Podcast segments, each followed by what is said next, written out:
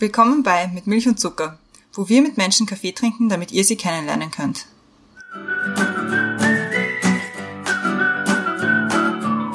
Willkommen zurück bei Mit Milch und Zucker, neue Woche, neue Folge. Mein Name ist Christiane und mir, neben mir, gegenüber von mir sitzt die Brenda. Hallo. Hallo. Neben gegenüber alles Ja, so örtlich. allumfassend. Wir sind heute wieder wo? Genau, wir sind heute wieder im Sims Hotel auf der Simmeringer Hauptstraße, wo wir dankenswerterweise aufnehmen dürfen. Aufgrund von Corona und anderen Sachen ist es super, dass wir hierher kommen können.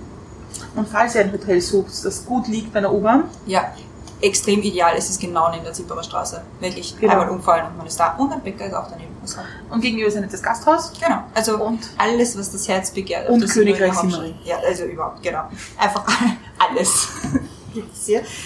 Aber wir haben auch wieder eine super coole Gästin bei uns. Und zwar ist das heute die Emine. Hallo. Hi. Um der breiten Öffentlichkeit vorzustellen, wer du bist und was du machst, werde ich dich kurz vorstellen. Und zwar, du bist 24 Jahre alt und lebst zurzeit in Wien, arbeitest als Hospitantin und bist außerdem wahrscheinlich den meisten bekannt als politische, sage ich jetzt mal, Aktivistin auf Twitter und Instagram.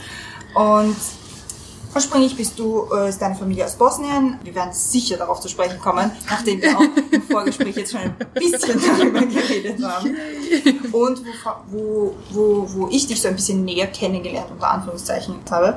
Und zwar machst du auf Instagram so coole Sachen und zwar gibt es so kurze News-Updates. Und ich finde das so cool, weil das sind einfach die Das freut komplexesten mich so Themen sehr.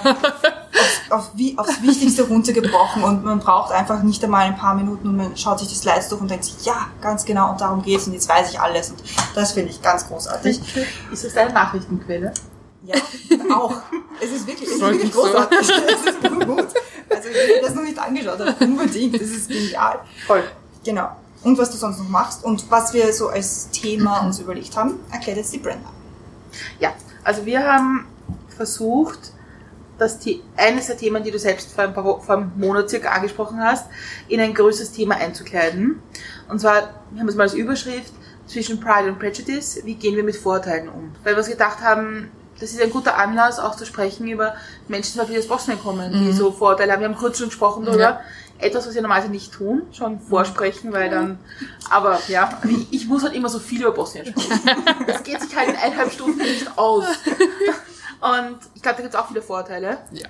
Und Vorteile von Menschen, die von dort kommen und auch Vorteile, Vorteile, die Menschen gemacht werden. Und was mir noch ein Anliegen wäre, was ich bei dem Thema total spannend i- finde, auch wie du damit umgehst, nämlich, dass Themen, die dir wichtig sind, ganz offen auf Twitter und Instagram zu spielen.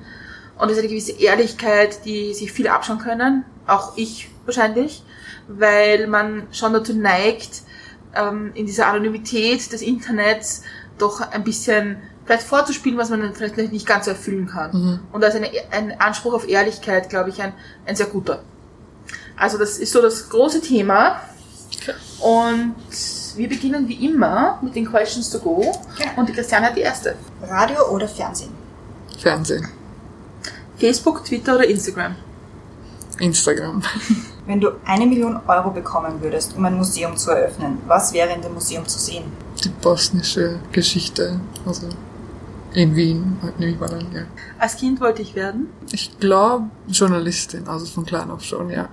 Anrufen oder texten? Texten, Wenn du eine Super Superkraft haben könntest, welche wäre es? teleportieren, Nutella oder Eurocrema? oder Crema. Dino Merlin oder Dubiosa Collective? Uff, dubiose Kollektiv. Sorry. Sorry. Welches ist der beste Ratschlag, den du je bekommen hast? Es war wahrscheinlich kein Ratschlag, eher so ein.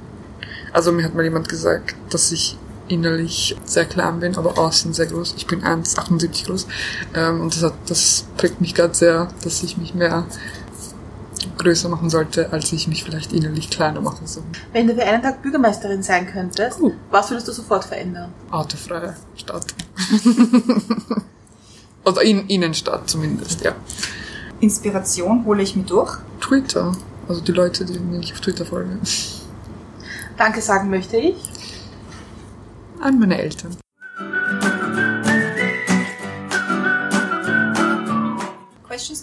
Gemeistert. Urgut gemeistert. Mit nur ein bisschen Holpersteine, aber auf unserer Seite, nicht auf deiner. Und deswegen, Unserer? auf meiner, okay, gut, auf meiner Seite. Ich habe einen Fehler gemacht. Nein, nein, okay, gut. Es sind immer unsere Fehler. Eben, ja. eben. Wir machen alles gemeinsam. Deswegen schreiten wir jetzt am besten gleich zur nächsten oder zur ersten mit Milch und Zuckerfrage.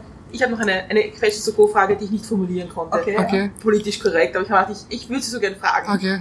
Und zwar, das ist ja so eine Geschichte, ich glaube, jede Familie in Boston hat so Aberglauben, die sie weitergibt. Mm. Aber ich habe gedacht, dass wenn man das unerklärt fragt, dann ist es ein bisschen blöd. Na, aber, Aber es ist eine coole Frage. Ja, so, ja. Was ist der Aberglaube, den du niemals brechen wirst? meine Mama ist sehr abergläubig. Sehr, die abergläubigste Person, die ich kenne. Es war so ein, einer, der mich letztens, also musste ich drüber lachen und ich habe auf Twitter drüber gelesen, die Leute waren. Also es gibt sowas, wo man nach, nachdem die Sonne untergegangen ist, nicht den Müll rausbringen sollte. Aber es hat auch viel damit zu tun, also mit, mit der Religion, dass sozusagen dann die Shaitans, also die Dämonen so übersetzt, dann in lauern und dann halt, wenn du die siehst, dann hast du Pech. Ähm, so wie ich das verstanden habe. Und das ist so, was- da ich, das, das, das prägt mich so sehr. Also ich habe wirklich, ich schaue da immer auf die Uhr, ich so, boah, die Sonne ist jetzt schon untergegangen. Und dann schmeiß ich den Müll nicht runter, also schmeiß ich den Müll nicht raus, halt jetzt, wo ich halt wohne. Wenn halt die Sonne schon untergegangen ist, ja okay, dann mach ich's morgen in der Früh. Also am Abend nie den Müll rausbringen. Aber ich finde, das, ja- das ist ja so eine Geschichte, wo ich denke, das hat schon einen Hintergrund. Ja. Ja? Weil es ja auch um Sicherheit geht vielleicht Ja. oder auch um Ja, Tiere also es, oder es, so. Es, wird schon Sinn machen. Also, Ja. Aber ich weiß nicht, ich kenne so von Freunden so Aberglauben, so, äh, man darf nicht am Dienstag fortfahren. Weil man dann sagt, warum so, weil Dienstag ist. was die Elma erzählt hat, äh, immer zuerst den rechten Schuh anziehen und dann erst den Mhm. oder so.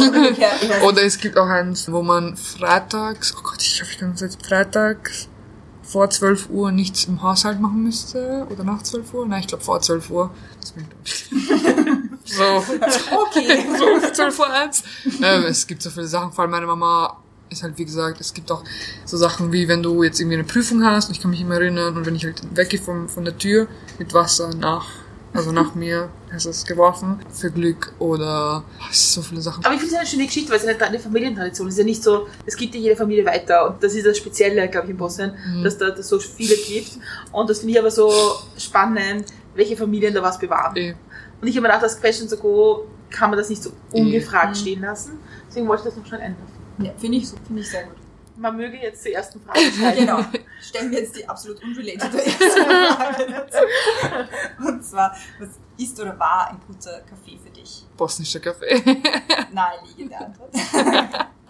Also, ich meine, ich habe, das ist jetzt auch so eine Story, wo sich viele wahrscheinlich denken so, what? Ich habe von ganz klein auf habe ich Kaffee getrunken, was natürlich urschlecht ist, aber meine Oma hat immer, also bosnischen Kaffee gemacht, natürlich, zehnmal am Tag und dann natürlich halt urviel Milch reingeschüttet, damit ich es auch äh, genießen kann und dann immer also ich weiß nicht, ist das in Österreich? Ich meine, es gibt auch Würfelzucker in Österreich, aber in Bosnien gibt es halt so richtige Brocken von Zucker und dann nimmst du das und dann, also eh, so wie ich es gelernt habe, tauchst du es halt in den Kaffee ein, beißt dann ab und dann trinkst du den Kaffee. Und Okay. natürlich ist das Zuckerschock, Kaffeeschock, alles mögliche. Vor allem, ja, vor allem, wenn die Milch am Herd aufgekocht wird und Milch, wenn ich Milch sage, dann meine ich die frische Milch von, der von der Kuh. Und dann oben ist so eine Schicht von Kaimak und das auch dann noch rein. Ach Gott. Ja, also von ganz klein auf bosnischen Kaffee und wenn ich jetzt bosnischen Kaffee mache, dann sehr selten, weil es halt so anstrengend ist. Findest du? Ja, vor allem es gibt ja eine spezielle Weise, wie man es macht und die kann ich natürlich nicht laut meiner Mama. Man muss ja speziell zwei, drei Löffel Kaffee und dann kochst du es auf und dann musst du schnell runternehmen, weil so es darf nicht übergehen und dann nochmal Wasser nachschütten. Also dann, dann jetzt so speziell, wenn ich jetzt trinke ich halt normalen Kaffee, automat, also daheim Kapselkaffee, aber wenn ich dann, wenn wir halt so zu Badam oder halt wenn meine Mama zufällig macht, dann ist das, ich finde das, ich finde, das ist für mich halt so, dann erinnere ich mich halt gerne zurück, als ich ein Kind war. Wir haben ja kurz vorher darüber gesprochen, dass deine Familie aus, aus Nordwestbosnien kommt. Und ich war dort mal auf einer, Sprach, auf einer Sprachschule. Und das war über einem Haus, das zwar relativ neu gebaut war, aber halt noch so eine Holzheizung hatte, wo Mhm. man in der Früh einheizen muss. Ja. Und es ist in der Früh immer eine, eine Dame gekommen, die für uns gekocht hat. Mhm. Und diese Dame hat irgendwann befunden, dieses Kaffeekochen geht ja richtig auf die Nerven. Und dann hat sie es uns beigebracht. Und dann sind wir, haben wir bosnisch Kaffee kochen gelernt. Oh. Und das war, die, das war das Tollste für uns, jeden Tag. Und man wird ja auch besser. Also ist, Vor allem der Kaffee ist, also, der Kaffee ist richtig stark. Also das, Ja. der, das ist das, deswegen kann man den wahrscheinlich auch nicht jeden Tag. aber wie, wie macht man das mit, wenn man, wenn man den bosnischen Kaffee macht, mit Milch? Wie funktioniert, wie, weil man kann ja nicht umrühren. Weil du kochst den Kaffee auf Achso, ja, aber die Milch kommt ja erst danach, wenn du es. und dann kann, oder kannst du nicht umrühren, oder? Weil dann den, den, den Sud mitrührst. Ja, eh, aber halt, es kocht ja auf Ja. und dann nimmst du es runter, nimmst du Wasser rein und dann ist es fertig. Und dann nimmst du einen langen Löffel, halt bis du tust ein bisschen durchmischen, damit sich das halt ein bisschen so. Ah, okay. Ja, und dann mit einer halt externen Löffel dann die Milch halt einfach so von, also wenn diesen kleinen, hattet ihr die Ja, kleinen Tassen, ja, ja, ja. in die kleinen einfach eine, eine Jezwa. Jezwa. Jezwa, ja. Also nein, warte, Jezwa ist das große, Kanne, oder? Phil John Ja. ist das kleine. Siehst du, ich war schon viel zu lange beim Bosnien, ich vergesse diese Wörter. Aber ist für dich Kaffee trinken auch so Familiengeschichte? Ist das auch eine Familienerinnerung? Ja, also das ist auch vor allem, ich weiß nicht, vor allem bei meiner Familie ist so ja, halb zehn Uhr, meine Mutter so, ja, können wir jetzt Kaffee machen? Ich so, nein, es ist 10 Uhr, na, wir können eh schlafen, weil es einfach so bei denen, also von, von, also von immer, keine Ahnung halt, wo sie, also meine Mama aufgehört, mein Vater immer irgendwie fünfmal am Tag Kaffee trinken und das ist auch immer, wenn du zu Besuch gehst, ja, trinken wir jetzt Kaffee und Kuchen. Ich meine, ja, es ist irgendwie überall, aber es ist halt, trinke so oft am Tag Kaffee, dass mein Vater auch jetzt, wenn er so einen normalen Kaffee, also normalen Kaffee aus dem Automat trinkt, so vier, fünf Mal am Tag und ich so zu ihm, you need to calm down, weil das ist halt so, okay, das ist auch nicht so gut fürs Herz, und Kaffee, bla bla. Ja, nein, also es ist einfach so eine Gewöhnungssache, dass dieser Kaffee ist halt einfach ein Teil, also es ist nicht nur, ja, ich trinke jetzt Kaffee, sondern es ist irgendwie so ein Teil vom, vom Tag. Aber findest du, dass, dass das auch ein bisschen anders ist als, als so, als man das in Österreich macht? Weil in Österreich ist Kaffee trinken oft eine Zweiergeschichte Mhm. oder sogar alleine. Und es ist in Bosnien eher so eine Community-Geschichte. vor allem, mh, dann hast du nicht genug von den kleinen Tassen. dann musst du irgendwie zehn Tassen irgendwie herholen und für jeden. Und dann fragt man immer, trinkst du schwarz oder Milch? Vor allem denke ich mir so, okay, den schwarzen Kaffee pur zu trinken. Ist auch wieder so, ist halt wirklich wie so ein Espresso-Shot, viel schlimmer. Aber ja, es ist wirklich so ein Familien, wenn ich in Bosnien bin, trinke ich so viel mehr Kaffee, als wenn ich in Wien bin, weil es einfach, egal wo du bist, so, ja, also man sagt heute schon mal Kaffee, weißt du, wollen wir Kaffee trinken so und dann sagt niemand sagt nein, sondern ja, können wir, können wir. Gleich mit Chick dazu, also ich noch nicht, aber halt äh, meine Mama oder halt die, mit denen wir sind. Ähm, und das ist einfach, das gehört, das gehört zu uns. Gab es so Situationen, wo du so, also es gibt ja so Phasen im Leben, nämlich vor allem wenn man in der Pubertät ist, Mhm. wo man auch so mit, so mit der Kultur der Familie irgendwie ein Problem hat. Mhm. War das für dich auch irgendwie schwierig, so in Österreich in die Schule zu gehen und dann vielleicht Freunde mit nach Hause bringen und dass dann solche Sachen gemacht werden, wo die anderen sagen, das ist aber schon komisch.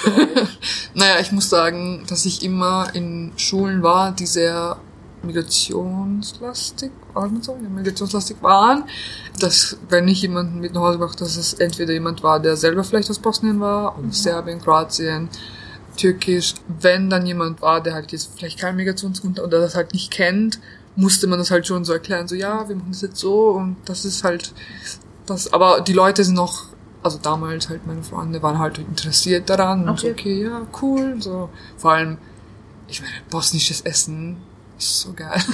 da hat niemand jemals gesagt, oh Gott, sondern ja.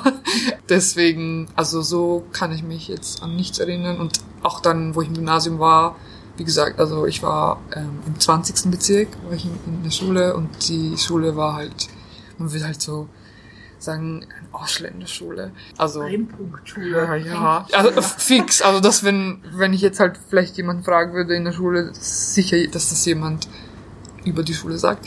Ja, also die, also ich kann mich erinnern, in unserer Klasse waren vielleicht ein, zwei Leute, die wirklich, also nur Österreicher sind. So, sind alle Österreicher, aber halt ohne Migrationshintergrund. Und sonst waren wir alle ihn- von irgendwo. Weil ich lese halt immer von anderen Leuten, die irgendwie voll schlimme Erfahrungen gemacht haben. Und ja, es gab bei mir auch von manchen Lehrerinnen, aber halt so in, mit meiner Mitschülerin war halt nie was, weil wir einfach alle irgendwie ja miteinander konnten. Ich wollte nämlich gerade fragen, wenn du sagst, ihr wart eigentlich sehr, sehr viele Schülerinnen und Schüler mit Migrationshintergrund, ob das dann trotzdem der Fall war, dass die Lehrer gemeint haben, so, und ja, ihr seid eigentlich jetzt wenig oder bis jetzt eben weniger zu fördern, als jetzt nur die ohne Migrationshintergrund. Das Problem ist halt, ich kann mich daran nicht erinnern, weil ich das so damals vielleicht nicht aufgefasst Mhm. habe. Wenn ich jetzt zurückschaue, vielleicht, aber ich kann mich halt erinnern, dass halt die Jungs, also die Jungs mit Migrationshintergrund, ich hatte schon so ein Bild von denen, so, ja, die sind so schlimm, es sind immer wir Ausländer. Aber dann denke ich mir so, das ist halt so dieses Bild, das kreiert wird und ich, man müsste sich halt fragen, okay, wieso sind sie schlimm, wieso sind die, keine Ahnung, die Türken, die Araber immer schlimm.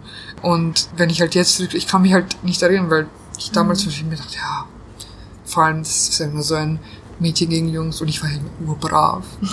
und ich musste ja immer die Beste sein. Vor allem, ich glaube, das ist auch so ein Kompensationsding gewesen von mir, weil ich halt Angst hatte, dass mich jemand Reduziert? ja, auf meinen Nachnamen, weil das habe ich jetzt, das habe ich erst vor kurzem wieder erlebt. Deswegen hat man, glaube ich, so Angst und dann denkt man sich, okay, ich muss jetzt extrem nett sein und extrem. Ich meine, meine Lehrerinnen waren wirklich, die meisten zu 90 Prozent waren wirklich alle lieb und ich hatte voll coole Zeit und viel gelernt. Also ich kann mich an halt nichts Spezifisches erinnern und ich habe halt jetzt letztens öfter Story gehört, die wirklich schlimm waren.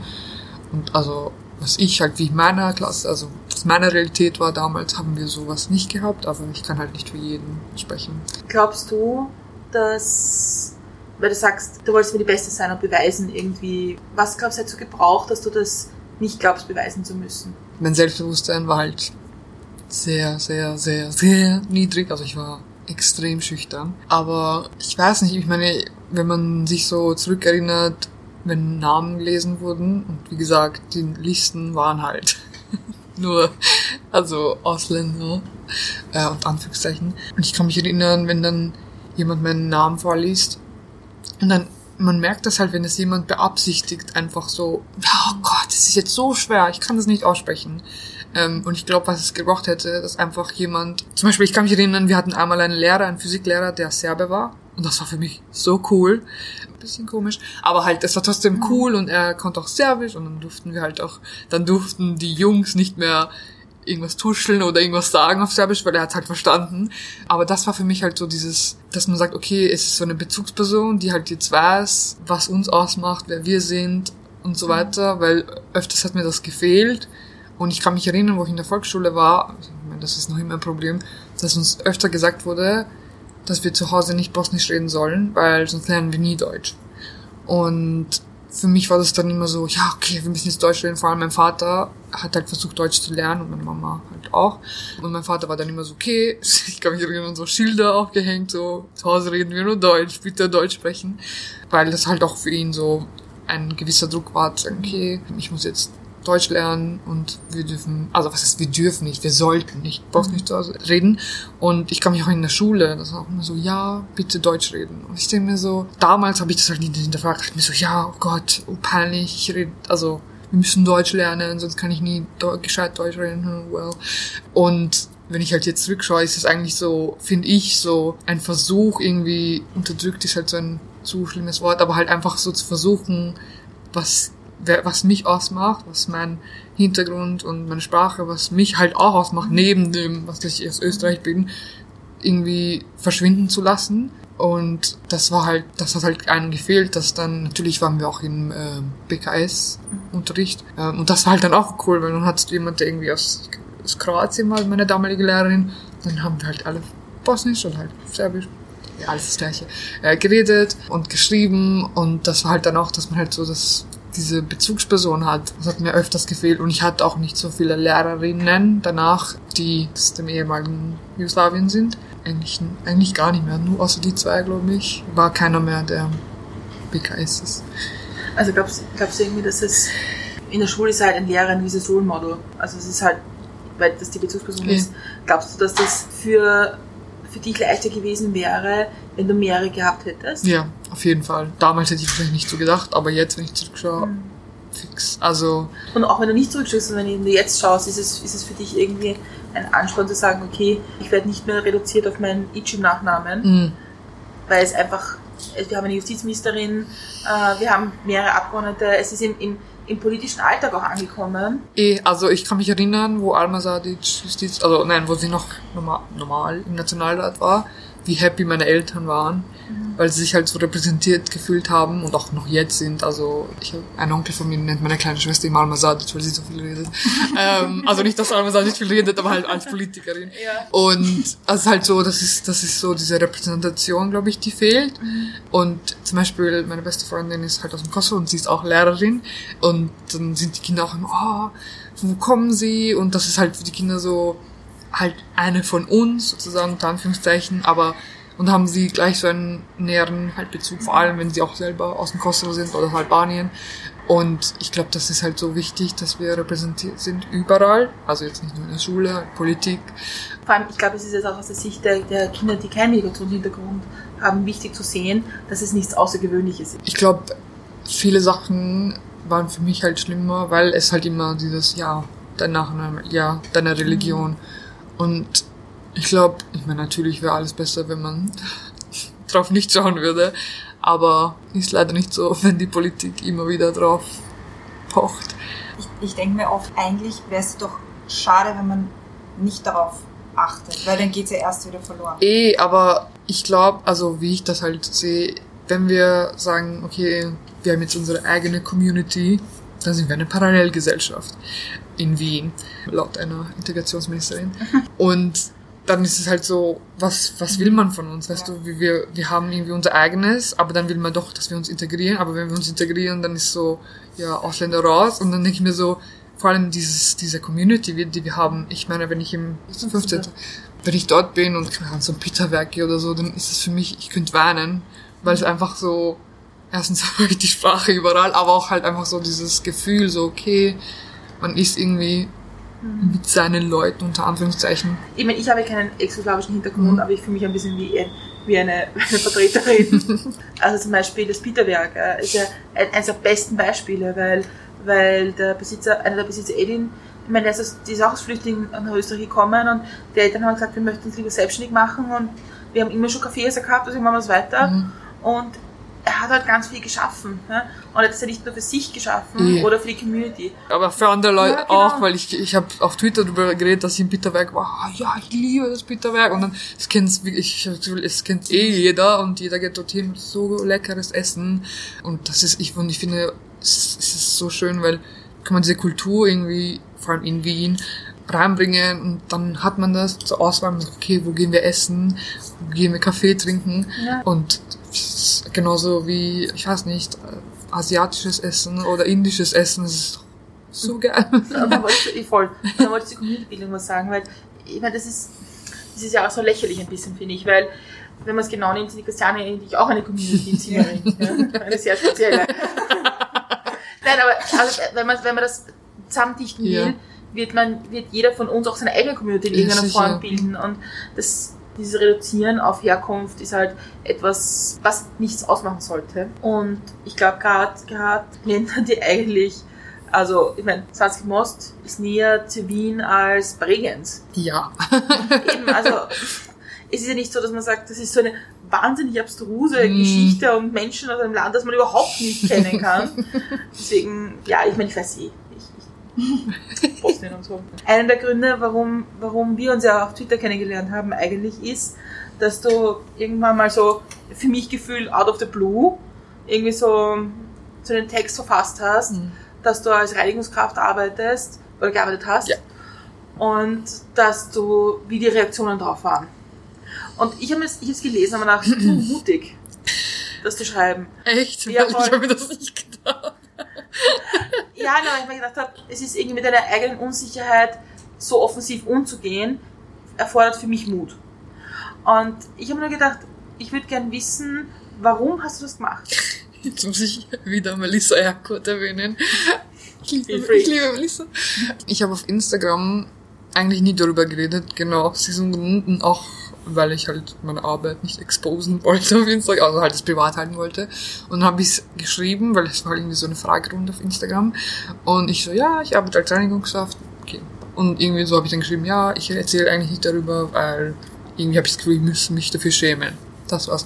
Melissa geschrieben, Melissa meinte, wieso schreibst du nicht darüber? Und ich so, was?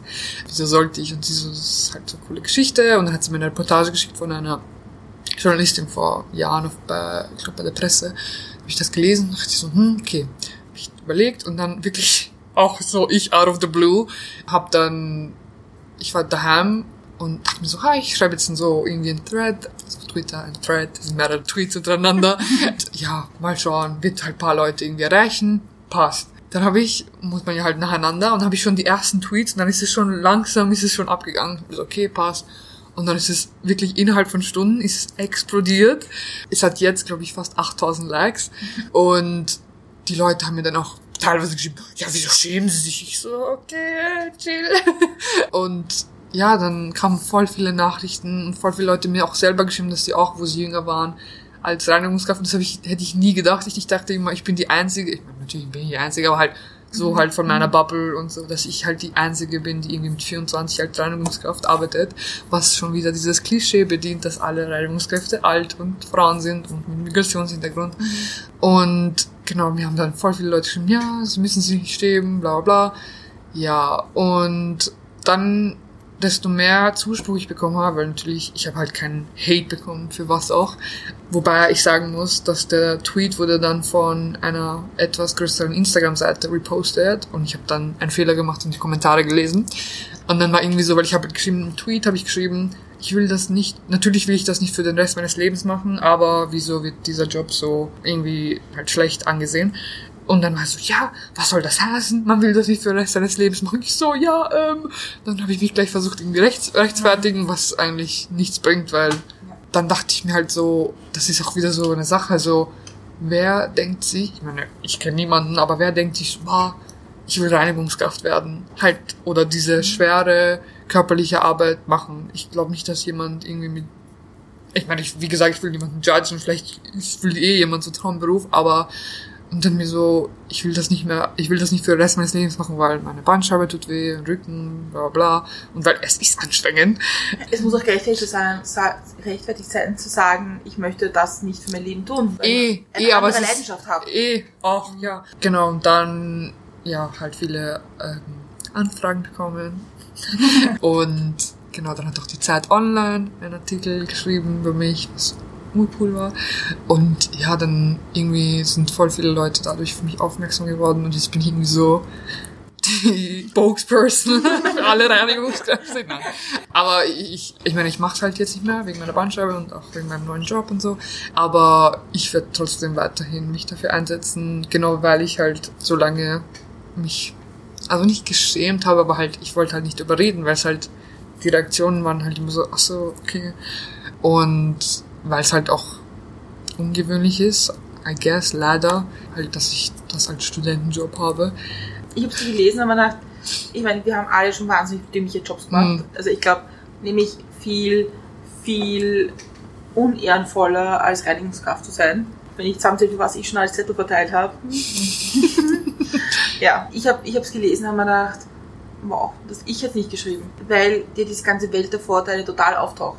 Ich hätte halt nicht gedacht, dass es so viral geht, deswegen war es mir eigentlich egal in dem Sinne, weil ich halt so, ja, die paar Leute, die mir folgen, werden es halt sehen, ja, well, Twitter. Ich muss sagen, wie gesagt, es war halt wirklich zu 99% nur positive Rückmeldungen und die Menschen waren wirklich, und haben mir die Menschen erzählt, wie sie, keine Ahnung, vor 20 Jahren selber oder auch andere Menschen mit Migrationshintergrund, die mir erzählt haben, dass ihre Eltern und das seit 20 Jahren machen und sie selber auch immer mitgeholfen haben. Und das war auch so ein, ich kenn, also das, ich bin halt damit aufgewachsen und für mich ist das normal. Das ist halt nichts Spezielles.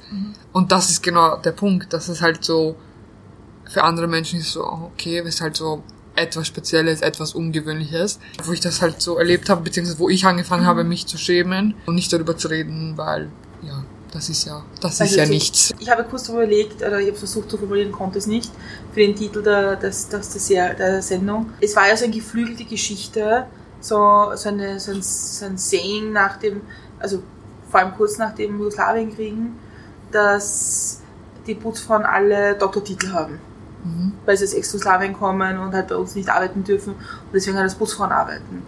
Und ich habe es immer, so, ich hab es immer schon so, so wahnsinnig gemein gefunden, so zu sprechen.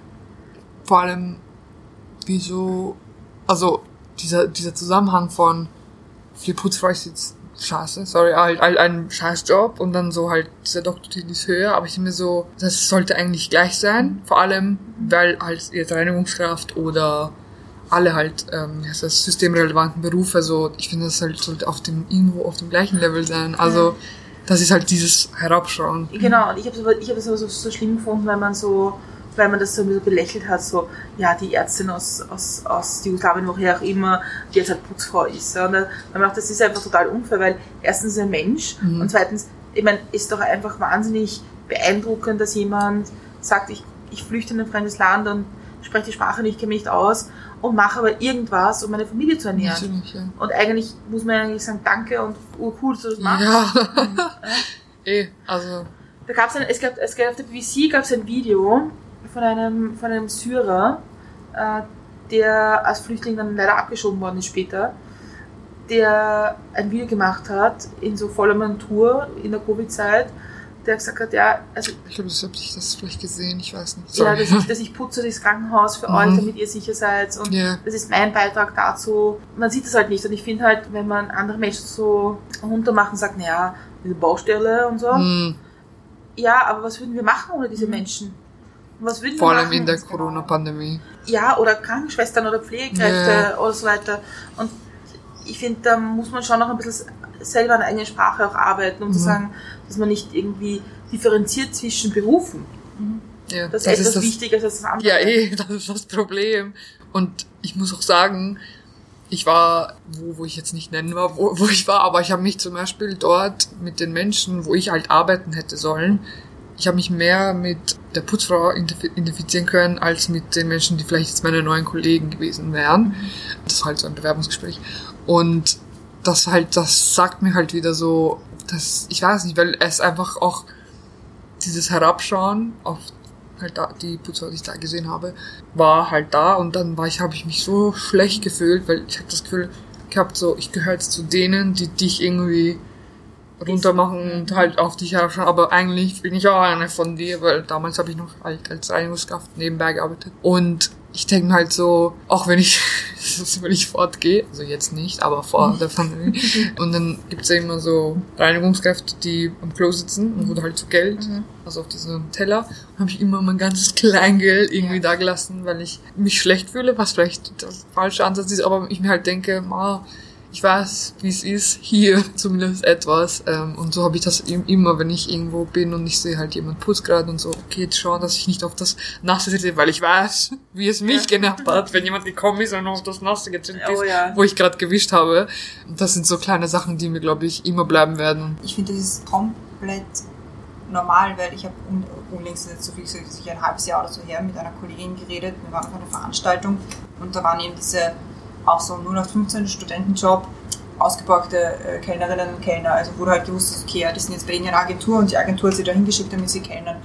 Und ich habe zu ihr gesagt, ja, vor, was weiß ich, einem, einem Jahr bin ich auch noch irgendwie vom Studentenjob Mhm. irgendwie da gewesen und jetzt bin ich irgendwie da als, uh, cool, ich bin jetzt da, um über diese Veranstaltung zu berichten. Und dann hat es Leute gegeben und ich habe mich so reinfühlen können, weil die, ich mir jetzt so, boah, ich muss das so anpissen, dass es jetzt da steht und die Leute so unglaublich unfreundlich sind. Also das war, aber deswegen glaube ich, ist es einfach komplett normal. Das also wurscht jetzt. Ich finde, was ich total wichtig finde, und das versuche ich mir irgendwie, ich glaube, immer vorzunehmen, und das ist nämlich zu Menschen gleich freundlich und höflich zu sein. Natürlich. Ja. Weil ich meine, man ist nicht immer gut drauf, deswegen meine ich, es ist immer so schwierig, weil ich bin auch manchmal zu meinen Nachbarn nicht sehr freundlich, weil es mir halt gerade auf den Nerven geht. Aber ich glaube, das ist eben das Wichtige, dass nur, weil jemand nur, unter Anführungszeichen, Klofrau Mhm. in der Karlsplatz-Passage ist, kann ich trotzdem noch freundlich lächeln, halt guten Tag und auf Wiedersehen sagen und bitte und danke. Und ich finde, das ist so ein Mindestmaß, das ich jedem Menschen gegenüberbringe. Egal, was dieser Mensch arbeitet, woher er kommt, wie auch Mhm. immer. Wir haben auch immer so eine Liste an Fragen, die wir eigentlich fragen wollen. Wir sind sehr weit weg davon. Aber ich versuche es ein bisschen, weil es sind ein paar drinnen, glaube ich, die Okay. jetzt wichtig für unsere Hörerinnen und Hörer sehen. Nämlich, wie gehst du selber mit Vorteilen um? Schwer. Also, es nimmt mich sehr mit.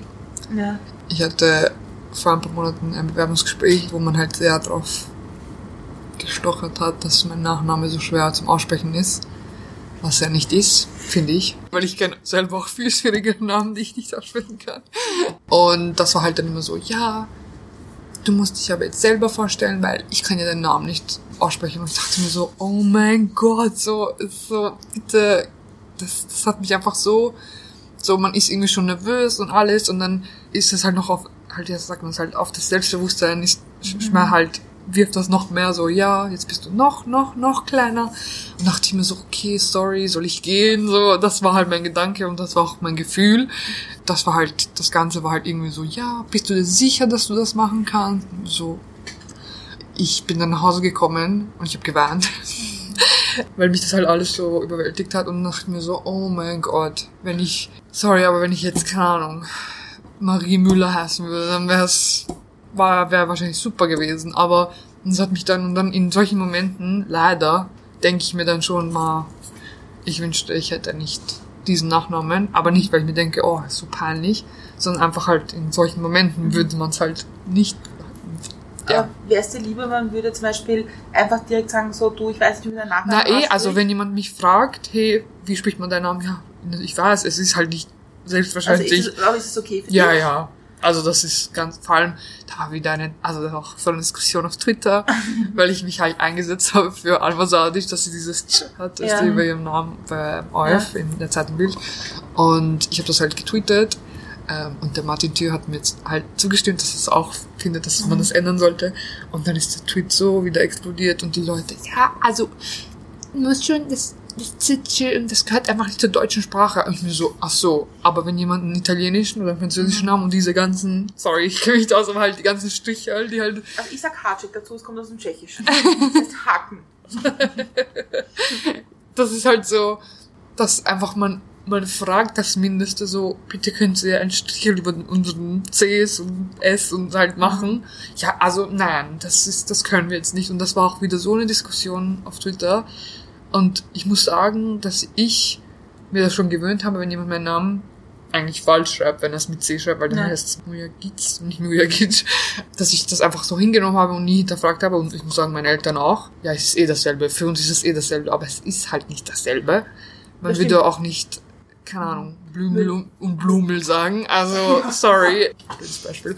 Das nervt mich einfach so und ich muss sagen, ich auch selber, jetzt für mich mache ich überall die ganzen alles. Und auch wenn ich es dann googeln muss und kopieren muss, weil ich finde, das gehört sich einfach so, weil das ist der Name und so spricht man ihn aus und so muss man ja. ihn auch schreiben. Und das sind halt so Sachen mit meinem Nachnamen. Ich kann mich erinnern, wir waren, wann waren die letzte Nationalratswahlen? 2019? September? Ja. 2000. ja. Und dann waren wir im Wahllokal und dann müssen ja die Namen und dann war halt irgendeine ältere Frau und sie so Muyagagi irgendwie so halt wirklich übertrieben und da hat man einfach rausgehört, dass sie das mit Absicht halt ja. so nicht mal irgendwie so, hey, will das nicht jemand anderer vielleicht vorlesen, weil in meinem Wahlsprengel gibt's immer jemanden, der halt Migrationshintergrund hat und da war auch dann jemand, der es halt richtig ausgesprochen hat und da dachte ich mir wieder so, das hat mich halt wieder so genervt, weil ich mir denke, muss das jetzt sein? Und dann, man hört es halt auch so gleich raus, ja, was kann ich ja dafür, dass ihr Name so kompliziert ist? Und das habe ich halt immer wieder. Und dann projiziere ich das halt auf mich selber. Aber da muss ich dir schon erzählen. Also ich habe jetzt, mein Name ist jetzt, also mein Vorname ist Englisch, mein Nachname ist Österreichisch. Und ich habe in meinem Wahllokal immer die gleiche Diskussion. Weil man mir nie abnimmt, dass ich meinen Namen richtig sage. Weil mein Name ist Amerl mhm. und sie glauben immer, ich heiße Anna im Vornamen und sage meinen Spitznamen. Immer. immer. Und es ist immer so, na, wir finden Sie nicht bei uns in der Wählerevidenz. So, ja, er ist auch unter dem falschen Namen nachschauen. weil ich habe ihnen auch einfach nicht meinen Spitznamen gesagt. Oh mein Gott. Also. Ich kann, ich kann schon was nicht, aber wenn ich lese, klinge ich so, als hätte ich gestern angefangen irgendwie zu lernen oder so. Und ich glaube, das hat viel mit dem zu tun, weil man einfach halt denkt, okay, Deutsch ist Priorität, alles andere ist egal.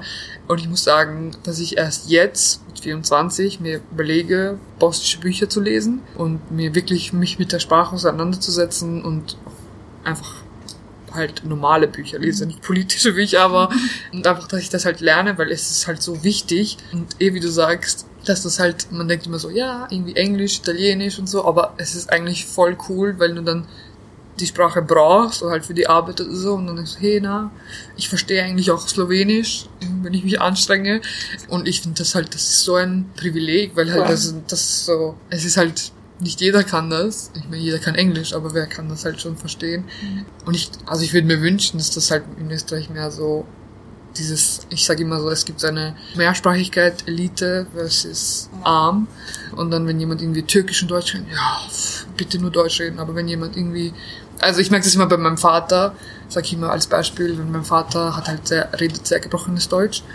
Und also wenn er redet, dann halt ist es wahrscheinlich unangenehm. Also davon gehe ich aus, obwohl mein Vater eine sehr selbstbewusste Person ist, wenn dann meine Mama vielleicht eher, dass es eher sehr unangenehm ist, wenn wir im Wohnhaus stehen und jemand kommt von unseren Nachbarn, dann redet sie gleich Deutsch.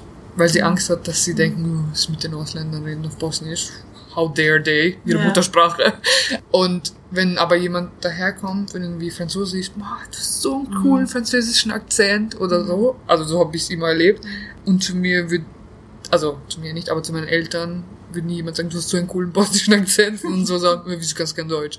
Ähm, ja, es, es ist halt wirklich so und das nervt mich einfach so und ich sehe das aber erst jetzt, nachdem ich seit 24 Jahren hier lebe und äh, arbeite und lerne, studiere, sehe ich das erst jetzt, was das eigentlich für ein Problem ist und dieses immer dieses abwertende, diese Sprachen sind blöd und die sind super, die wollen wir. Vor allem, ich mir so, wieso gibt's nicht, sorry, aber wieso in den Schulen? Ich meine, ja, wir hatten BKS-Unterricht, aber ich wieso so fortschrittlich. Also, Eh, also ja, wie gesagt, also ich kann in der Volksschule hatten wir das, in, im Gymnasium glaube ich nicht, dass wir BKS hatten. Aber ich, ich mache manchmal den Scherz mit Vertretern bestimmter politischen Richtungen, nämlich die, die sich jetzt Mitte rechts nennen. Mit Anstand. Äh, wenn, das, wenn das so irgendwie so ist, ja, na, wir, aber mit Ausländern und, und die müsste ich integrieren, dann sage ich mir so, ja, aber ich habe auch Migrationshintergrund. Ich bin wahnsinnig integrationsunwillig. Mein Deutsch ist geschrieben jetzt eher fraglich. Beistriche sind jetzt eher so ein Suchst du aus, was sie ist? Christiane, kann ich dir gut schicken? Kannst du mir die Beistriche machen, bitte? Das ist mein, mein Deutsch geschrieben. Und ja, ich bin auch nicht katholisch und ich habe es auch nicht vor zu werden. Ich lehne es auch manchmal ab. Und ja, und, und dann sagen, na, woher kommt denn die Familie oder so? So England, dann ist so, ja, das ist was anderes. Hm, ja. So, aber warum? Weil sonst, da wäre ich noch viel integrationsunwilliger. Na, das ist eh, also wir- ich hatte doch heute jemand meinen, die aus Deutschland ist, hier lebt. Und das ist halt, sie ist ja eigentlich auch eine Ausländerin, aber das sieht man einfach nicht, obwohl Deutsche, Deutsche sind ja in Wien die zweit, also oder? Die, die, am, am meisten, genau. Und das, da würde ja auch nicht irgendwie eine Politik irgendwie so, ja, alle Deutsche raus oder keine Ahnung. Jetzt ist so. Nur, wenn sie Medizin studieren wollen. Die wollen wir nicht so gerne. Ich habe jetzt noch zu dem, zu, der, zu dem Thema noch eine Frage und dann gehen wir zur zweiten von vier großen Fragen. Und zwar, das ist mich, was ich total spannend finde, gibt es Situationen, wo du Vorteile einfach stehen lässt und sagst, sag jetzt nichts dazu. Ja. Des Öfteren, wenn es halt auf meine Religion, also ich bin Moslem, haben wir halt jemanden in unserem Umfeld, der, mit dem wir früher sehr gut waren und der jetzt, jetzt irgendwie nicht mehr. Und die hat halt immer so gegen uns, also vor allem, weil wir halt Moslem sind und manchmal, ich sehe sie halt manchmal und dann sagt sie irgendwas so under her breath, so, ja. Und dann denke ich mir so, also, wozu? Ich könnte mich jetzt hier mit ihnen stellen, diskutieren und reden, aber es, es wird mich nichts bringen, vor allem, wenn man es erlebt, ich kann es ja nicht ignorieren, ich kann nicht sagen, ja, es ist nicht passiert, es ist passiert, aber irgendwo muss man sich auch davon distanzieren, weil sonst würde ich die ganze Zeit weinen, was ich eh auch mache, aber, aber man muss halt irgendwie so ein, eine Schutzmauer bauen und einfach sich immer wieder einreden, dass man mehr, mehr wert ist als diese Vorurteile, die andere Menschen über einen haben. Und diese Vorurteile definieren halt nicht das, wer ich bin oder wer ich mal sein werde, auch wenn ich das manchmal denke. Ich mache das gerade so wütend. Weil mir so eine junge Frau da sitzen haben, die so viel macht und so viel Kluges sagt und tut und dann sagt, ich muss mir eine Schutzwand aufbauen. Das finde ich, ich finde das, ich meine, ich, mir, ist es nicht neu, das ist in Österreich, ich finde das so erschütternd und ich finde das so falsch. Hat mich gerade sehr wütend. Wie gesagt, also ich habe mich früher mit, mit den ganzen Erfahrungen, die ich hatte, nicht auseinandergesetzt, erst seit kurzem. Danke, Erkot. und jetzt halt, wenn ich daran denke, und dann macht's mich eh auch wütend, vor allem, wenn mir jetzt sowas passieren würde, ich glaube, ich würde mich mit der Person schlagen. halt jetzt im Sinne von wirklich in den Ahnung, morgen, ähm, weil mich das halt es ist eh, es macht etwas mit einem, aber irgendwo, wie gesagt, halt, ich muss für mich selber muss ich mich halt davon distanzieren, weil sonst, vor allem, das ist ja auch so, es gibt ja halt so dieses Bild von so Ausländern und ich glaube, dass vor meiner Mama immer Angst hat, dass wenn ich dann ausdrücke und was zurück sage, ja, sei leise, weil dann bestätigst du ja ihr Vorurteil, dass wir temperamentvoll sind, dass wir, keine Ahnung. Und ich denke mir dann immer so, okay, und das war auch immer so die Predigt von meiner Mama, sei leise, halte dich zurück, wirst ja nicht auffallen. Das ist immer, was meine Mama, auch jetzt, wenn ich mit dem Podcast bin, wird sie sagen, ja, was? Liebe Mama, das, was Ja, ihre aber- Tochter da gerade macht, ist ganz wichtig. Nein, weil, es, weil ich glaube, dass es vielen Leuten nicht bewusst ist. Nicht viele Leute nicht bewusst ist, was so kleine Dinge, die, die manche Leute sagen, was das für andere Menschen heißt. Eh, und ich glaube, wieso meine Mama so denkt, ist einfach, weil sie ist so, ich meine, sie lebt seit 28 Jahren hier und ich weiß nicht, was vor, vorher war, was, was war, wo ich halt noch klein war, was, was so Geschichten sicher, die mir meine Mama nie erzählt hat. Aber ich glaube, meine Mama, vor allem meine Mama, wie gesagt, mein Vater ist sehr selbstbewusst. Meine Mama nimmt solche Sachen wahr. Ich glaube, die passieren ja oft, aber sie geht nicht darauf ein, beziehungsweise sie ignoriert es und halt wahrscheinlich redet sie sich ein, dass es eh nicht so schlimm ist. Und ich glaube, das ist was, was ich von meiner Mama habe, dass ich, wenn ich, mir sowas passiert, vor allem was, ich trage kein Kopftuch, äh, mir denke, andere haben es viel schlimmer als ich. Und dann, ich glaube, das war auch lange Zeit so ein Me Mechanismus, den ich hatte, dass ich das halt dann so selber mir eigentlich, also runter kleiner gemacht habe, dass diese Erfahrung, ja, es ist eh nicht so schlimm oder ich übertreibe halt. Das ist auch immer so eine Sache, die ich halt öfter höre. Im Sommer war ja das, mit, das Virus kommt mit dem Auto über die Grenze. Das Virus kommt aus dem Balkan und ich lese eine, einen Artikel, wo der äh, oberösterreichische Landeshauptmann, glaube ich, damals, irgendwie, keine Ahnung, was wegen Balkan, ja, was ist mit. Und ich habe das auf Instagram gestellt und er sagt, ja, schau, immer wird auf die Ausländer, es macht mich so fertig, ich könnte weinen. Und dann schreibt mir eine Österreicherin, ja, übertreib. Also, wenn ich das lese, dann, das ist, das ist jetzt wieder übertrieben, weißt du. Und dann habe ich gleich gelöscht. Und weil ich mir dachte, Ma, sie hat recht, ich übertreibe. Das ist nicht so schlimm. Ich, ich, ich interpretiere was an. Aber ich denke mir so, wie kann mir jemand sagen, der seit, seit der gar keine Ahnung hat, wie es für mich ist, die ich, ich kann, seitdem ich denken kann, sehe ich diese blöden FPÖ-Plakate, vor allem wo ich wohne, sehr oft und vermehrt. Und auch damals Strache und Jörg Haider, bla bla, ähm, sehe ich diese Plakate und da steht, ähm, keine Ahnung, Muslime und Ausländer und bla bla. Und jetzt kommst du mir daher, die überhaupt keine Ahnung hat, was ich alles durchleben musste und sagst mir, ja, übertreib nicht. Jedes Wort, das ich lese und wo ich mir gleich denke, boah, das hört sich doch so an, oder das empfinde ich, als würde man gegen mich oder meine Leute hetzen. Das, das, das hat ja einen Grund, wieso ich das so empfinde. Und anstatt sich zu fragen, hey, von, von was kommt das, versucht man mir meine Erfahrungen abzusprechen. Und das habe ich so oft, vor allem auf Twitter auch und halt auf Instagram, dass mir die Menschen sagen, ja, übertreib nicht, sei nicht so wehleidig. Und ich mir so, really? So wehleidig? So, weißt du überhaupt, was es bedeutet? Wie gesagt, ich bin trotzdem privilegiert, ich bin weiß, ich trage kein Kopftuch, aber was es bedeutet, in meiner Haut aufzuwachsen und was wir halt alles durchleben mussten. Ich kann mich erinnern, das ist so, das hat es mir vor kurzem, ist mir der Stache ist, ähm, ich glaube, das war vor 15 Jahren so, durch unsere Straße gegangen mit dem blauen Schal, FPÖ-Schal und wir waren damals, vor allem wo ich lebe, ist halt äh, ausländerlastig und ist halt gegangen mit seiner Truppe und mit den ganzen Fans, war wie so eine Parade ich kann mich erinnern, wie, wie, wie gehen wir damit um? Ich und meine Eltern und halt, wir waren halt so mit Freunden alle, wir sind alle aus Bosnien. Und wie gehen wir damit um, wenn ein, so ein Politiker irgendwie sich jetzt irgendwie präsentiert in, vor unserer Tür, ja, er ist so toll, ist alle Ausländer raus, bla, bla. Und das ist sowas, was mir geblieben ist und das werde ich nie vergessen, weil ich letzte Woche beim HC-Wahlkampfabschluss für die Arbeit war. und dann habe ich ihn halt zum ersten Mal wieder halt so gesehen. Und dann dachte ich mir, wieder, oh Gott, also das ist einfach so, äh, jetzt nur irgendwie, dass jemand so, dieser Politiker, der seit 20 Jahren immer in meinem Leben eine Rolle gespielt hat, halt nicht für mich, aber halt so, das in der Politik, und schon mich das halt schon so, das löst etwas in mir aus, wenn ich dann sehe, ja, Strafe, Strache darf wieder an, äh, darf antreten zur Wienwahl und ich denke mir so, was? Für die anderen ist es vielleicht, ja, was, na, was ist mit der Ibiza? Für mich ist halt, was? Wisst ihr, wie darf diese schon Person, wieder. wie darf diese Ja. Person, die so viel Hass und so viel, ich weiß nicht, weil ich mir halt immer denke, wenn es halt so islamfeindlich wird, dann ich könnte weinen.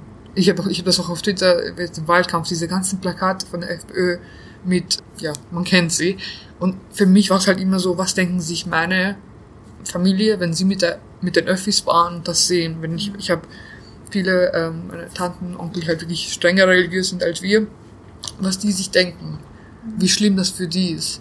Da lebst du seit fast knapp 30 Jahren oder mehr, ist halt die Vorfahren gekommen sind, in Wien und dann musst du sowas in 2020 lesen und dann steht so ganz klein, radikaler Islam. Und ich denke mir so, es geht nicht um den radikalen Islam, es geht einfach darum, dass man eine ganz, gegen eine ganze Religion hetzt und das halt so in dem verpackt, so, ja, aber der radikale Islam. Und, Und der politische. ja, genau. Und das ist halt so, in Österreich ist das so salonfähig geworden, so normal. Das, das ist, das, das hinterfragt doch keiner mehr. Und auch gestern habe ich was gehört, so, ja, der, die Wahlplakate von der FPÖ sind ja eh so normal. Und ich mir so, sie sind nur so normal, weil wir das zugelassen haben. Alle gemeinsam. Die Medien, die Gesellschaft. Weil wir das, weil niemand die, in den in den Medien mal aufsteht und sagt, hey, nein, was, was ist das? Was, das dürfen wir, das müssen wir dagegen. Aber jeder hat das einfach so, fast wie ich es empfinde, hingenommen. Und jetzt ist es eh eigentlich, ja, die FPÖ. Und dann machen sich die Leute lustig. Hahaha. Man kann es nicht glauben. Die FPÖ hat wieder so rassistische, äh, islamfeindliche Plakate. Und ja, also das ist, Die Frage, die mir dazu im Kopf umschwebt, ist, wenn solche Plakate da sind und wenn, wenn wieder so ein, einer der, der bekannten Saga kommt von wem auch immer, ja, da schenken sich ja ganz viele Leute gar nichts. Ja. mhm. Würdest es du als gut oder richtig oder wichtig ansehen, dass auch Leute was dazu sagen, die keinen Hintergrund haben, die sagen, ja. Oder ist es, oder ist es eher so ein, so ein pseudohaftes in Schutz nehmen auch? Nein, also ich würde mir das wünschen. Vor allem, ich hätte mir jetzt gewünscht von den ganzen Medien, ähm, dass man nicht nur irgendwie sagt, hey, da sind die rassistischen Plakate, sondern sagt, hey, das ist, das ist blöd, das ist, das geht nicht. Ich meine, es war, es gab teilweise, aber es war halt dann nur so, ja, halt so. Ah, die, Links, die Linksmedien, Eh. Und vor allem, ich meine, es ist ein blöder Vergleich und ich will auch gar nicht sagen, aber was, wenn es eine andere Religion wäre? Und würde man dann auch gleich so reagieren? Ich glaube nicht. Dann wäre es irgendwie so, nein, wir sind in Österreich, alle Religionen dürfen irgendwie, also dürfen ko also koexistieren, bla bla wir sind eine Gemeinschaft, bla bla bla. Ähm, ich weiß nicht, also ich, ich würde mir wünschen, dass halt alle der gleichen Aufschrei ist, dass nicht irgendwie zuerst so irgendwie wochenlang diskutiert wird, ja, sind die jetzt rassistisch oder nicht, wo ich mir denke, du kannst das nicht mal beurteilen. Also wenn du selber nicht davon, also betroffen bist, kannst du es ja nicht, woher willst du wissen, was dich jetzt, also was mich daran stört oder nicht stört. Aber das Problem ist ja, wenn ich, das ist ja, das ist ja eigentlich so crazy. Ich kann mich nicht mal als Österreicherin, aber ich kann mich auch nicht als Bosniakin ansehen, weil in Bosnien werde ich ja sowieso auch als Ausländer gesehen, die aus der Diaspora. Und dann hier bin ich ja eigentlich auch nie angekommen. Und wenn ich dann sage, ich kann mich nicht hier als Österreicherin fühlen, weil, weil einfach solche Sachen passieren und dann noch, weil sie passieren, mir dann noch Leute sagen, ja, übertreib nicht. Ich mir so, ja, wie, ausschließen. ja, ich bin so, ja, okay, dann was, was, was Ja. will, was willst du von mir? Ich habe vor ein paar Wochen habe ich was getweetet, auch genau das, was ich halt gesagt habe, dass das halt so normal geworden ist, dieser diese Islamfeindlichkeit und dieser Rassismus oder halt Fremdenfeindlichkeit, aber ich bin halt, das ist auch so wieder noch das Fremde, mir echt, also ja, egal, auf jeden Fall. Und dann hat mir einer geschrieben, ja, nein, und gleich so viele Tweets und so, ja, was, was, was fällt mir ein, wenn es halt Probleme in der muslimischen Community gibt, das muss man ja ansprechen, das darf man ja wohl sagen. Und, und ich denke mir so, und jetzt wollen mir wieder Leute sagen, was, wie ich das zu nehmen oder zu Ja. empfinden habe oder wie ich das, wenn ich halt im ORF war halt die FPÖ und Sprache, wie ich das halt zu empfinden habe und zu, zu aufzunehmen habe, weil das, das ist ja relevant oder das kann man ja rele relativieren, weil Probleme in der muslimischen Community. Und dann war ich wieder so, ach, am liebsten hätte ich halt wieder alles gelöscht, weil ich mir halt denke, ich halte das halt nicht aus. Das ist auch so ein Problem. Ich halte es nicht aus, wenn Leute mit, also wenn Leute gegen mich oder halt nicht mit mir Ist auch zustimmen. unangenehm. Es ist auch nicht Eh. schön. Also das ist ja auch das, eine, eine, eine gute Diskussion, ja, wo man Argumente austauscht oder, oder Sichtweisen. Fair enough. Ja. Eh, Aber es ist ja das, wenn das dann persönlich wird und dann nur mehr so Klischees herumgeworfen werden. Ja, aber das ist das, was du vorher gesagt hast, dass nicht mehr hinterfragt wird und schon so salonfähig gemacht wird. Dass da, also das, dieser Hass und diese Hetze und dass teilweise dann ähm, Sachen auch von Menschen übernommen werden, die überhaupt nicht so denken. Frage schwirrt mir nämlich im Kopf herum. auch. Es ist Ähm, nämlich manchmal total schwierig, die Fragen zu formulieren. ja, voll. Äh, siehst du einen Unterschied bei deiner Reaktion zwischen Menschen, die vollkommen unbekannt sind, so wie, keine Ahnung, Standard-Kommentare Mhm. oder so, und Menschen in deinem direkten Umkreis, also in der eigenen Bubble, wo dann auch was, sagen wir, unter Anführungszeichen herausrutscht, Mhm. wo man weiß, okay, das ist jetzt nicht deine Denke, aber es ist trotzdem sehr problematisch, was du da sagst. Siehst du da einen Ja, Unterschied? also, weil ich vorhin das mit Instagram Mhm. angesprochen habe, die, die mir da geschrieben hat, die kannte ich, also die habe ich ein paar Mal gesehen, so eine bekannte, flüchtige Bekannte. Und das hat mich schon mehr getroffen, weil ich mir dachte, dein Ernst? ähm, bei jemandem, der halt irgendeinen Kommentar auf Twitter oder so, wahrscheinlich noch so ohne Bild irgendwie auf, auf Twitter unterwegs, ja, dann denke ich mir halt auch, hm, okay, aber mir so, ja, halt, das ist so irgendwie weit entfernt. Aber wenn es jemand wirklich im um, in meinem, in meiner Bubble ist, dann ist es halt schon, trifft sie mich halt schon mehr, weil ich mir halt denke, okay, diese Person weiß ja, wie ich bin, wie ich mich auf den sozialen Medien präsentiere. Und dann kommt trotzdem so eine Nachricht und irgendwie so voll, ich weiß nicht, einfach macht mich halt dann mehr fertig, als ich mich schon so fertig mache. Und dann ist halt dieses, wenn jemand nicht mir zustimmt, beziehungsweise das war halt nicht zustimmen, aber ja, dann, ich habe halt gelernt, dass ich halt erstens einfach akzeptieren muss, also akzeptieren muss, halt einfach sagen, okay, ja, nein, vor allem der Person mich dann ebenfalls, ist eh egal, aber dass ich das halt dann einfach, erstens schulde ich auch niemanden, das ist auch so eine Sache auf Instagram, ist kur kurz abschweifen, ich habe halt einen Post über Montenegro gemacht und das ist auch so eine Sache, Serbien und Montenegro. Und dann hatte ich halt sehr viele Menschen in meinen DMs, die mir alles mögliche gewünscht haben.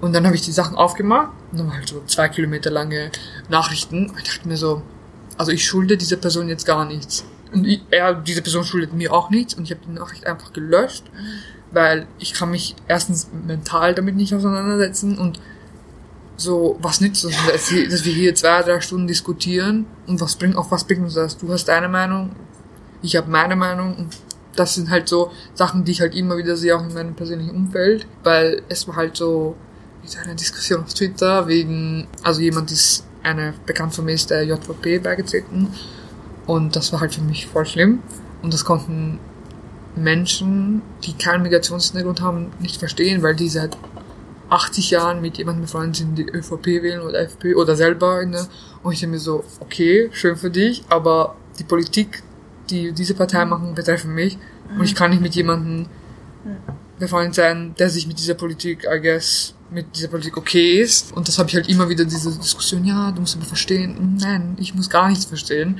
Ich muss mich von dem distanzieren, weil sonst bin ich am Ende, ja, dann gehe ich kaputt dran und was habe ich davon, dass, dass ich jeden sagt, ja, ja, nein, passt eh, nein, es passt nicht. Und das ist auch mein Recht, dass ich sage, dass es mir nicht passt und jeder soll machen, was er will, jeder soll jeder Partei beitreten, der er will, aber ich muss das nicht, Gut finden. ja, oder im Umfeld sein, wenn es passiert.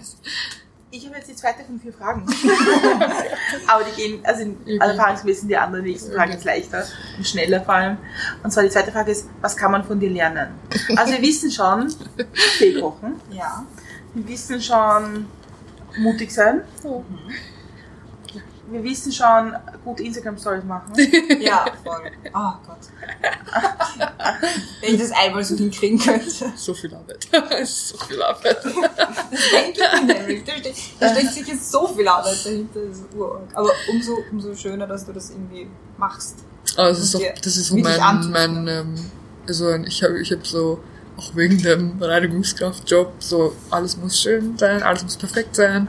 Wir haben heute einen Tweet äh, getweetet, das einen Bärstich an der falschen Stelle gelöscht, nochmal getweetet. Kannst du auch gut Beistriche setzen? Ähm, aber das ist halt, das ist, glaube ich, das, was, was ich aber jetzt auch lernen muss. Ich, ich denke halt immer, wenn ich keine Beispiele setzen kann und kein das, das unterscheiden kann, dass ich kein Deutsch kann und dass jeder gleich denkt, dass ich Ich kann kein Deutsch auch nicht, aber du kannst gerne in Zukunft meine Texte kontrollieren, wenn du Nein, aber ich, aber ich, ich hatte halt lange Zeit, also dachte ich halt, dass mein, ich meine, ich kann auf Deutsch schreiben, aber ich habe mir halt immer eingeredet, dass ich, weil ich keine Beispiele ich automatisch irgendwie, keine Ahnung, Legasthenikerin bin.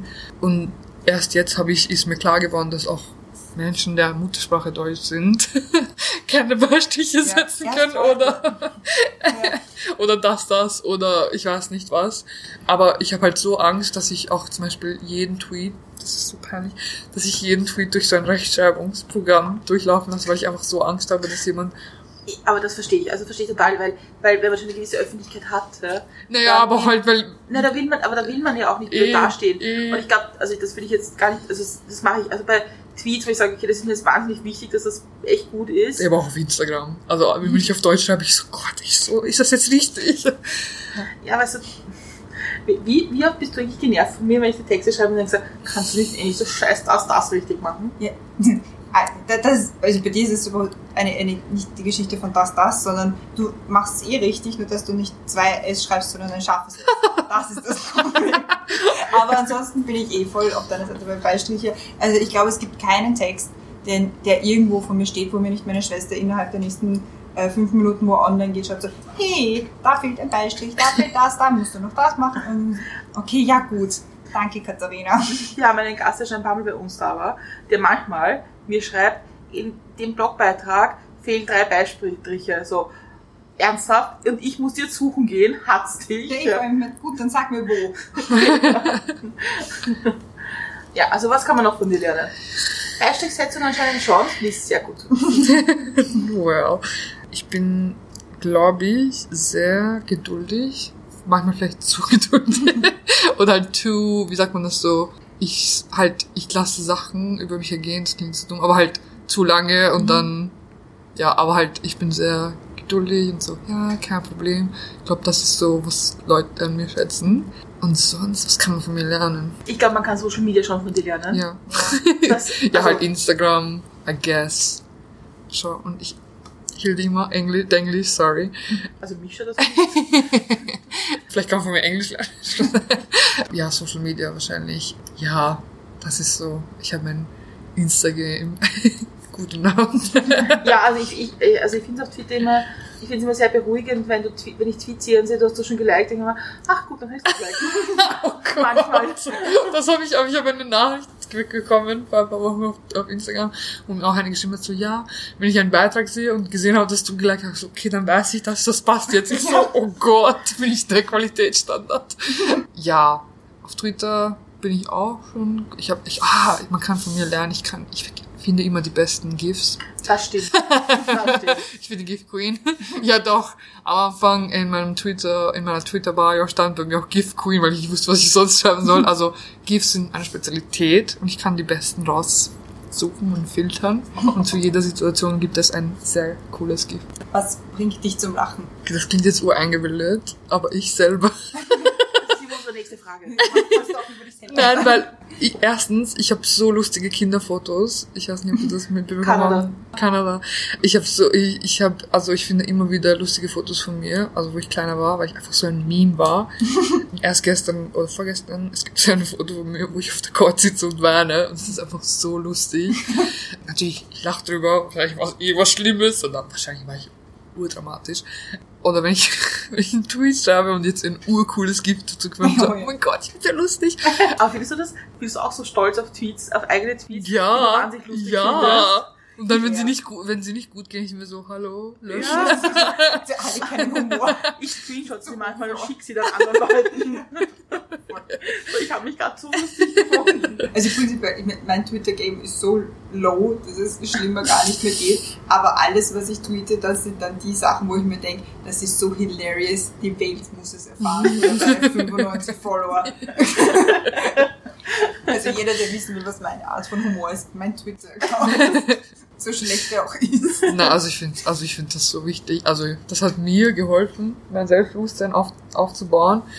Weil, und ich meine, natürlich hat es auch geholfen, wenn mir andere sagen, oh, bist du lustig? Und ich so, ach so, ja, okay. Aber jetzt von mir selber denke ich halt schon, dass ich sehr lustig bin. Und sonst, was, macht, was bringt mich zum Lachen? Meine Familie. Also ich glaube, ich habe meinen Humor von meinem Vater. Hast du diesen typisch bosnischen schwarzen Humor? Mm, Ich glaube nicht, weil ich vielleicht zu politically correct bin, was eh gut ist. Aber ich kenne diesen schwarzen Humor. Ähm, den hat vielleicht den hat mein Vater oder halt jeder irgendwie in meiner Familie. also ältere Generationen. Aber auch so, also äh, jetzt nicht nur meine direkte Familie, auch also Verwandte, ist immer, immer urlustig. Immer irgendwelche, also immer wird irgendwer veräppelt. Und ja, also das ist, glaube ich, meine Familie. Also ich würde so gern so gut Bosnisch sprechen, dass ich mir so Comedy aus Bosnien anschauen kann und sie zu verstehen. Weil ich Oh, glaube, ich glaub, es ist es gibt so eine. Serie, die heißt Luzbunje Normalan. Das ist, das ist die beste Serie ever. Dafür musst du Bosnisch lernen. Das ist so lustig. Das, da weinst du voll lachen. Die geht, glaube ich, schon seit 10, 15, oh, ich weiß nicht, seitdem ich, also wirklich, seitdem ich klein bin. Das ist die, das, also, wenn du mal Bosnisch lernst, als erstes machst du die Serie. Und die ist halt in Sarajevo gedreht. Eh. Ja. Ich habe jetzt in dem Teil die letzte Frage für dich. Und zwar, reisen wir in die Zukunft. Es ist 2025. Hoffentlich keine Pandemie mehr. Was ist in den letzten fünf Jahren passiert? well! 1. Januar 2021 gab es die Impfung. Oh Gott. Also wenn meine Mama jetzt hier sitzen würde, würde sie sagen, hoffentlich verheiratet. Aller Bosnien-Style. Ja, ich weiß nicht. Also hoffentlich Journalistin. Das ist so mein großer Traum. Und was ist noch passiert? Ja, ich, ich würde gerne ein Buch schreiben. So 0815 Antwort. Aber ich weiß nicht, ich habe ich hab das Gefühl, ich habe so viel zu erzählen.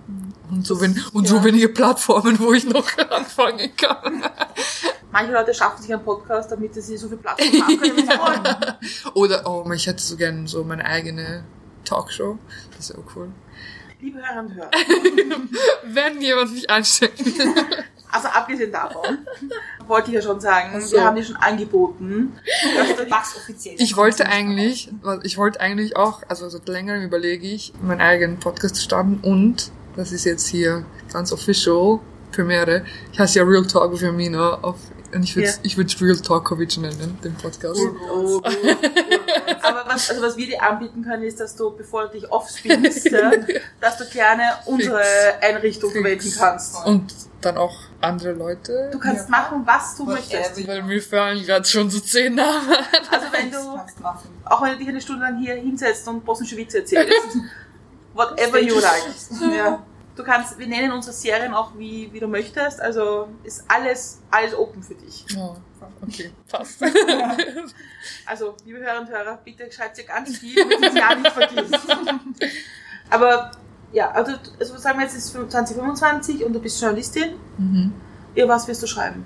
Oder was schreibst du jetzt? Also, ich denke mir halt immer so, vor allem weil ich halt jetzt so eine Plattform habe, ähm, finde ich, muss man oder muss ich denen eine Stimme geben, deren Stimmen verstummt werden. Und für meine Eltern auch. Also, weil ich weiß, dass sie das System nie hinterfragen werden, weil das System hat ihnen Schutz geboten, als sie es gebraucht haben. Will ich für sie das System hinterfragen und einfach, also Geschichten schreiben über Menschen, wo einfach, man will halt einfach nicht alles wieder, man will nicht einfach alles so hinnehmen, wie es ist, sondern man hinterfragt, man sagt, nein, das hat mich gestört, das hat mir nicht gepasst. Das sind so, das sind so meine momentanen halt, wo ich mich halt fokussiere und auch auf Instagram. Aber sonst, ja, ich weiß nicht, das wäre wahrscheinlich so mein, also ich, ich habe mir immer gesagt, ja, ich werde nie über den Balkan, aber ich habe mir das heute so überlegt, also eigentlich würde ich mich sehr gerne viel mehr mit dem Balkan auseinandersetzen, so, dass ich wirklich sage, okay, ich kenne mich aus und halt wie gesagt die Sprachen lernen, die Sprachen lernen und dann einfach immer wieder drüber reden, weil wir haben ja vorhin darüber geredet, so, Ja. es gibt Menschen, die nicht mal wissen, wo irgendwie Bosnien liegt oder keine Ahnung, Montenegro oder Kosovo oder dass es das überhaupt gibt. Die Hauptstädte heißt. Und ich glaube, es ist halt wichtig, dass, ich meine, wenn ich jetzt diese Plattform habe, und das ist auch so ein, eine Sache, ich meine, ich mache das seit zwei Jahren, aber früher habe ich meine bosnische Identität nicht unterdrückt, aber halt so nach hinten gestellt. Und ich hätte jetzt nie irgendwie auf meine Story irgendwas gepostet, das irgendwie so, es klingt jetzt so dumm, aber halt irgendwie so balkermäßig ist, weil ich mir denke, okay, das interessiert eh keinen, aber jetzt poste ich es. Und ich mir so, auch wenn sich jetzt irgendwie so zehn Leute denken, wenn ich jetzt irgendwie so bei Instagram einen Song gebe, der ja, es gibt jetzt bei Instagram eine Songfunktion, und dann gebe ich irgendwie so einen Song, der jetzt irgendwie keine Ahnung, irgendein bosnischer Sänger, und ich mir so, wie viele Leute werden sich, ja, was ist das für ein Lied, aber ich will das machen, weil ich stolz bin und weil ich halt, weil ich will, dass man halt, dass ich so halt diese Person bin, sozusagen, dass halt so die Leute mit mir relaten können, vor Mhm. allem Menschen vom Balkan. Und das will ich halt auch später mal sein wollen, wenn ich hoffentlich Journalistin werde. Ähm, dass mit meinen Stories halt, dass die Leute sich mit mir identifizieren können. Das ist jetzt so, klingt so eingebildet, aber halt, es wäre Ja. halt nice.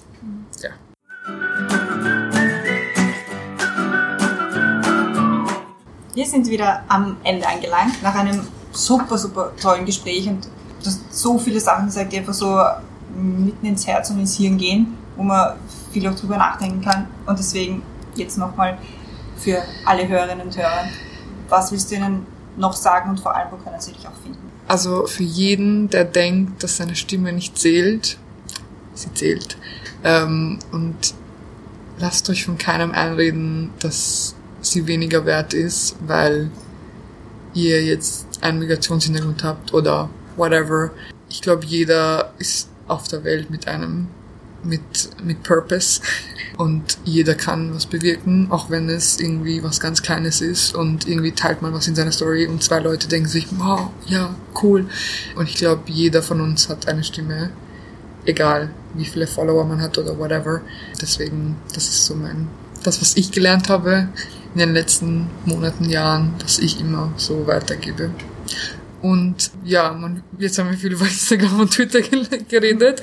Auf Twitter findet man mich unter Emina Mujagic, Mujagic mit zwei I. Und auf Instagram Real Talk with Emina.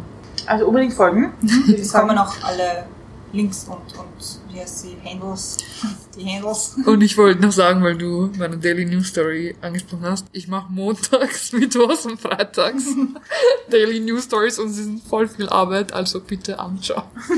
Also wirklich, wirklich. Ja, Also gesagt, wir geben alles in die Shownotes und auf dem Blog und auf Instagram und überall hin. Dort, wo man uns findet, wird man auch dich finden. Damit bleibt es mir nicht zu bedanken für das schöne es war- Gespräch. Es war so Das cool. Ich habe so viel an wie. Und, Was ja, glaubst du, wie es mir geht? ja, und ich, finde, ich, ich bin immer so dankbar, wenn ich ganz viel über Bosnien reden darf. Aber danke für, dafür, dass, was du uns halt erzählt hast, die Offenheit. Und ich glaube, das sind auch schon auch Themen, die schwierig sind, weil sie sehr nahe sind und sehr persönlich sind. Mhm. Und das finde ich immer besonders bewundernswert, wenn unsere Gästinnen und Gäste gerade ihr Herz irgendwie so öffnen, auch für andere, weil ich glaube, da kann man am meisten lernen von anderen. Damit bleibt mir die allerletzte Frage nach dem großen Dankeschön. Und zwar, wie trinkst du jetzt deinen Kaffee? Da ich keine Kuhmilch mehr trinke, schwarz, aber ich trinke auch bosnischen Kaffee mit Hafermilch. Also, ich weiß, das ist vielleicht, das geht gegen das Gesetz von bosnischen Kaffee, aber ich mach's. Also ja, eigentlich mit Milch.